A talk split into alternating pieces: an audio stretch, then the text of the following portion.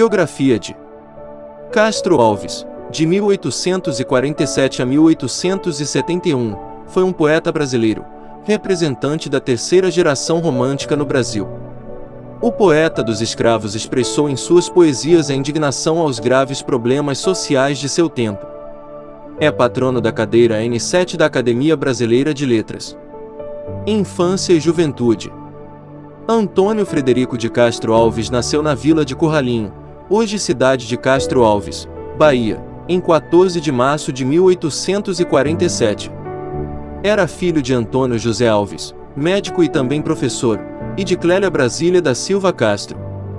Em 1854, sua família mudou-se para Salvador, pois seu pai foi convidado para lecionar na Faculdade de Medicina.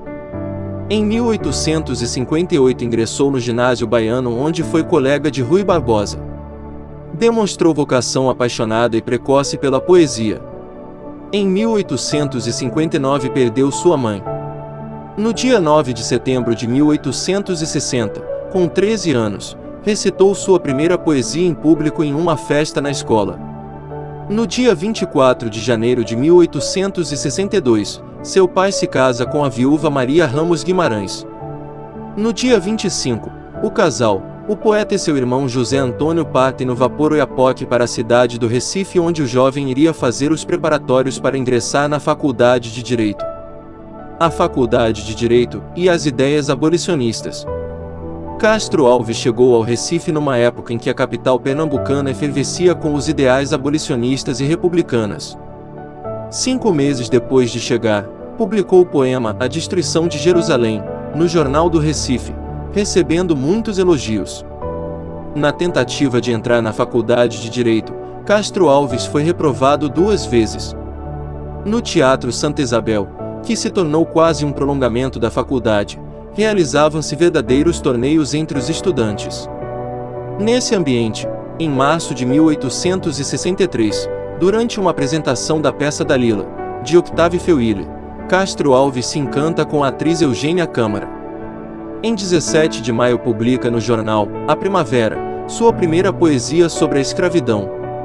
Lá na última senzala, sentado na estreita sala, junto ao braseiro, no chão, entoa o escravo seu canto, e ao cantar correm em pranto saudades do seu torrão. Um mês depois, enquanto escrevia uma poesia para Eugênia, os sintomas da tuberculose começaram a aparecer. Em 1864 morre seu irmão. Mesmo abalado, é finalmente aprovado no curso de Direito. Castro Alves participa ativamente da vida estudantil e literária. Publica suas poesias no jornal O Futuro. No quarto número, publica uma sátira à academia e aos estudos jurídicos a doença e o caso de amor. No dia 7 de outubro, prova o gosto da morte. Uma dor no peito e uma tosse incontrolável faz lembrar da mãe e dos poetas que morreram com a doença. No ímpeto, escreve Mocidade e Morte. Nesse mesmo ano, volta para a Bahia, faltando aos exames e perdendo o ano na faculdade. Em Salvador, na casa da Rua do Sodré procura repousar em março de 1865 ele retorna ao Recife e ao curso de Direito. Isolado no bairro de Santo Amaro, vive com a misteriosa Edalina. Ao visitar o amigo Maciel Pinheiro, condenado à prisão escolar, no térreo do Colégio das Artes, por haver criticado a academia em um artigo no Diário de Pernambuco, escreve o poema Pedro Ivo, exaltando o revolucionário da praeira e o ideal republicano. República Voo ousado do homem feito condor. Novamente a palavra condor aparece em sua poesia, simbolizando a liberdade.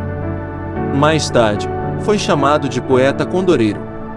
No dia 11 de agosto de 1865, na abertura solene das aulas, a sociedade pernambucana se reunia no Salão Nobre da faculdade para ouvir os discursos e saudações das autoridades, professores e alunos. Castro Alves é um deles, Quebre-se o cetro do Papa, faça-se dele uma cruz, a púrpura sirva ao povo para cobrir os ombros nus. Os mais velhos olhavam admirados e os mais jovens deliravam. No dia 23 de janeiro de 1866 morre seu pai, deixando cinco filhos menores de 14 anos.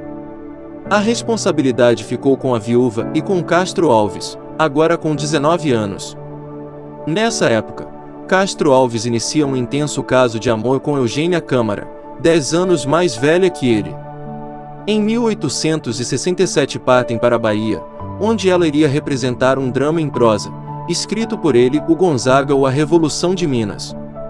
Em seguida, Castro Alves parte para o Rio de Janeiro, onde conhece Machado de Assis, que o ajuda a ingressar nos meios literários. Em seguida, vai para São Paulo e conclui o curso de Direito na Faculdade de Direito do Lago do São Francisco. Em 1868 rompe com Eugênia. De férias, numa caçada nos bosques da Lapa, fere o pé esquerdo com um tiro de espingarda, resultando na amputação do pé.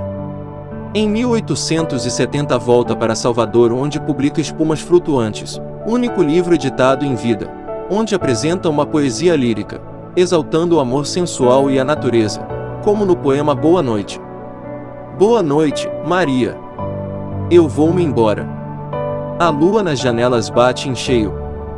Boa noite, Maria. É tarde, é tarde. Não me apertes assim contra teu seio. Boa noite. E tu dizes boa noite. Mas não digas assim por entre beijos. Mas não me digas descobrindo o peito. Mar de amor onde vagam meus desejos. Julieta do céu. Ouve. A calhandra. Já rumoreja o canto da matina. Tu dizes que eu menti. Pois foi mentira. Quem cantou foi teu hálito, divina.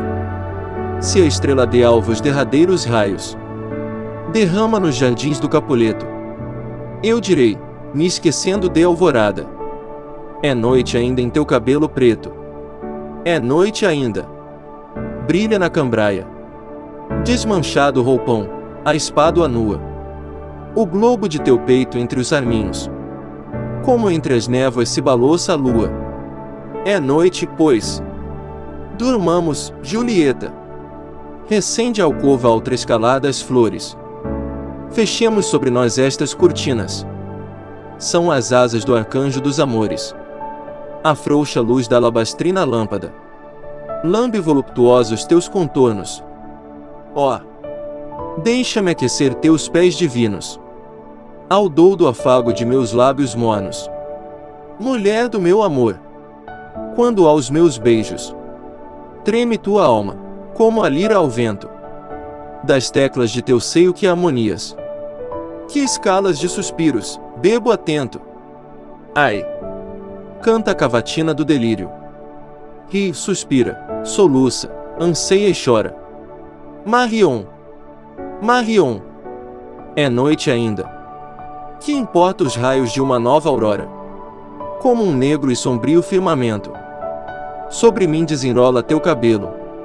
E deixa-me dormir balbuciando. Boa noite. Formosa Consuelo.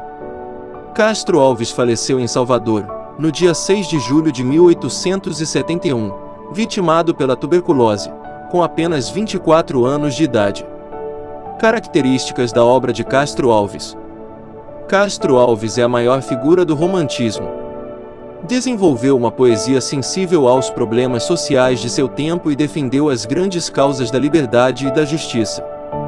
Denunciou a crueldade da escravidão e clamou pela liberdade, dando ao romantismo um sentido social e revolucionário que o aproximava do realismo. Sua poesia era como um grito explosivo a favor dos negros, sendo por isso denominado o poeta dos escravos. Sua poesia é classificada como poesia social, que aborda o tema do inconformismo e da abolição da escravatura, através da inspiração épica e da linguagem ousada e dramática como nos poemas Vozes da África e Navios Negreiros, da obra Os Escravos, 1883, que ficou inacabada. Navios Negreiros. Quarta. Era um sonho dantesco, o tombadilho. Que das luzenas a vermelho brilho. Em sangue a se banhar. Tinir de ferros, estalar de açoite. Legiões de homens negros como a noite. Horrendos a dançar. Negras mulheres, suspendendo as tetas magras crianças, cujas bocas pretas rega o sangue das mães. Outras moças, mais nuas e espantadas. No turbilhão de espectros arrastadas. Em ânsia e mágoa avance. E ri-se a orquestra irônica, estridente. E da ronda fantástica a serpente. Faz doudas espirais. Se o velho arqueja, se no chão resvala. Ouvem-se gritos, o chicote estala. E voam mais e mais. Presa nos elos de uma só cadeia. A multidão faminta cambaleia. E chora e dança ali. Um de raiva delira, outro enlouquece. Outro, que martírios embrutece. Cantando, geme e ri. No entanto, o capitão manda a manobra. E após fitando o céu que se desdobra, tão puro sobre o mar, diz do fumo entre os densos nevoeiros. Vibra rige o chicote, marinheiros. Fazei-os mais dançar. E ri-se a orquestra irônica, estridente. E da ronda fantástica a serpente. Faz doudas espirais.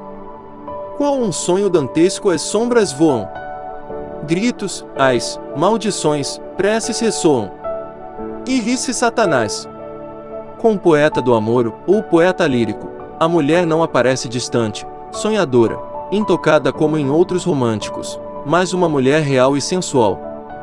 Foi também um poeta da natureza, como se observa nos versos de No Baile na Flor e Crepúsculo Sertanejo, onde enaltece a noite e o sol, como símbolos da esperança e liberdade.